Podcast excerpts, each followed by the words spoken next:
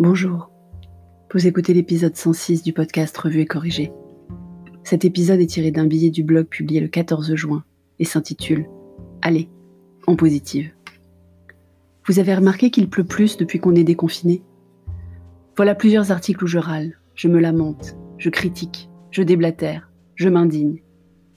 Donc aujourd'hui, à la lueur du premier rayon de soleil depuis longtemps, et parce que je suis toute guillerette d'avoir été citée dans une de mes newsletters préférées, je vais faire un billet positif, enjoué, gai. Si, si, promis. Des raisons d'être joyeux donc. Il y en a, forcément. La météo. Premier rayon de soleil. Rien que cela, c'est cool. On va enfin pouvoir aller déjeuner en terrasse tous les trois, d'autant plus qu'un nouveau resto a ouvert au coin de la rue, avec une terrasse à tomber par terre. On a déjà une date pour aller l'essayer. La météo semble prévoir des rayons de soleil pour ce jour-là. Double check. La consécration. Citation dans Flynn Dimanche. Une consécration encore plus chouette que quand mon nom et ma question sont passés aux 20h de France 2, je vous rappelle, c'était l'épisode 64. Parce que je connais l'auteur, que je respecte énormément son travail de vrai journaliste, avec enquête, recoupement d'informations, analyse et pédagogie. Que j'adore son style en plus de son professionnalisme. Bref, je suis émue, ravie, touchée, fière, et il y a eu autant de visites sur l'article cité en 3 heures depuis la parution de la newsletter ce matin que depuis que j'ai publié l'article. Merci encore à toi, Benoît. Les vacances. On a réservé les vacances. Et oui, après des heures et des heures à chercher sur Internet, à faire des comparaisons de photos et de descriptions, à échanger des dizaines de messages avec des propriétaires ou gérants pour vérifier si nos critères étaient bien respectés, à engranger des allers-retours sur Google Maps pour regarder les environs aussi, après tout ce travail acharné et chronophage, ça y est, on a versé les arts. Et ça me met en joie.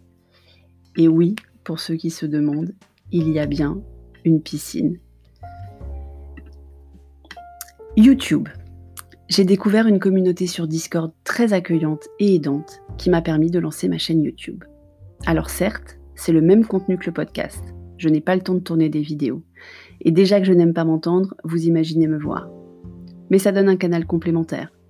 Parce qu'un de mes auditeurs m'a dit qu'il lui était plus simple de se connecter à YouTube qu'à une des plateformes de balado-diffusion depuis son ordinateur de bureau, puisque pas besoin de s'identifier.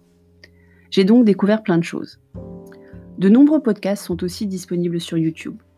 Sans vidéo, juste le son, mais dans un format vidéo donc. Mais vraiment beaucoup de podcasts.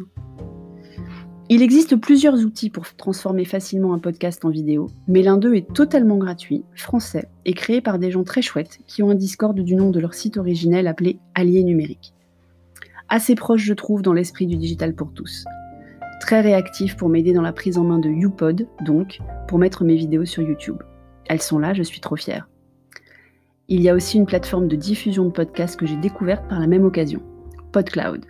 Je suis en cours de migration chez eux, donc il se peut que le flux RSS de ce podcast change, pour ceux qui lisent le blog et sont aussi abonnés au flux RSS. Il se peut aussi que ça mette un peu le bazar dans les plateformes de balado-diffusion. Restez vigilants donc. Je suis incapable de trouver le lien de la chaîne YouTube pour vous le partager. Je ne suis pas super fortiche sur YouTube. Ce n'est pas un canal que j'utilise régulièrement, sauf pour aller vérifier ce que Petit Homme regarde. De quoi se réjouir tout ça donc?